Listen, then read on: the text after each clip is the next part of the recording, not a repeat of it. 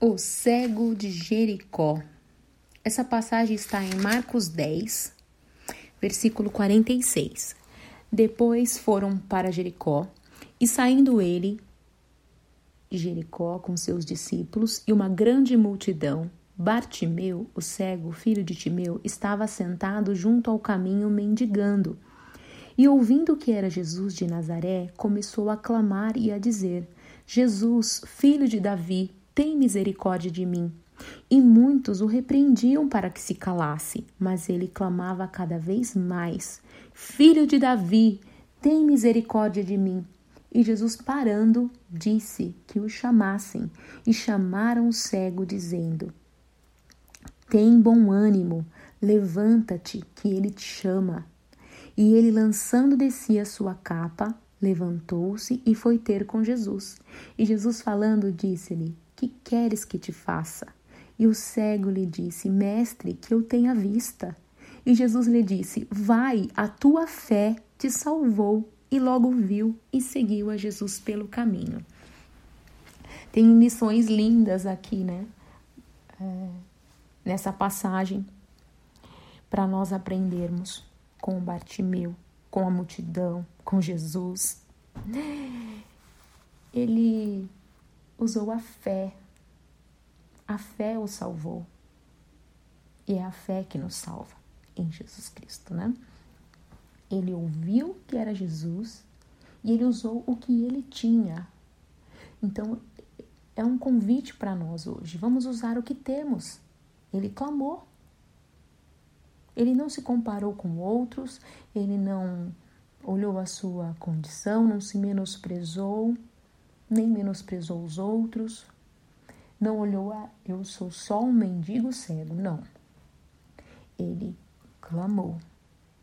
Mesmo com parte da multidão dizendo para ele se calar, ele não teve apoio, ele manteve-se determinado, não desistiu. Ele foi clamando ao ponto de Jesus parar. E a mesma multidão que mandava ele se calar teve que chamá-lo. Chamar. E podemos nos colocar numa condição do cego Batimeu nessa passagem, estarmos vivendo alguma dificuldade, alguma deficiência em nossa vida e estarmos ali sentados à beira de um caminho. Podemos ser como uma multidão, talvez ali caminhando atrás de Jesus, ali no, no movimento de um monte de gente, mesmo sendo arrastado como se fosse entrar no metrô, no lotado, você entra, quando você percebe, você já está ali dentro, dentro daquela condição, sem observar quem está na beira do caminho, quem está ao nosso lado. Às vezes a gente é quem está criticando, mandando alguém se calar. Às vezes somos aqueles que esperam apoio e não têm. Ou somos aquele que estamos ali a criticar. Mas que independente disso, nós possamos permanecer clamando ao Senhor. E que se formos parte da multidão que está ali, não dando apoio, só lançando palavras negativas para alguém, que hoje Jesus nos convida faz um pedido. Chamem-o. Então chama essa pessoa. Leve uma palavra de apoio, uma palavra de tem bom ânimo. Levanta-te. Jesus te chama, Jesus te ama. Leve, proclame a palavra do Senhor, abra caminho para as pessoas chegarem até Jesus. Sejamos, sim, essas pessoas, né? que possamos ter esse ensinamento de trazer, de chamar as pessoas, né? de chamar as pessoas a Cristo, como aquela multidão fez a partir do momento que Jesus é, parou, como Jesus parou para Bartimeu, Jesus parou para mim, Jesus para para você hoje e diz: chamem, E aí nós temos que ter o que? Uma atitude. O que aconteceu? Ele largou aquela capa, ele agiu, ele teve uma atitude que, independente assim do que viessem a falar para ele, ele sabia que a vida dele não ia ser a mesma. Que essa certeza em fé, que nossa vida não será a mesma, ele abandonou aquela condição, a posição que ele estava de mendigo, ele agiu com certeza da sua mudança.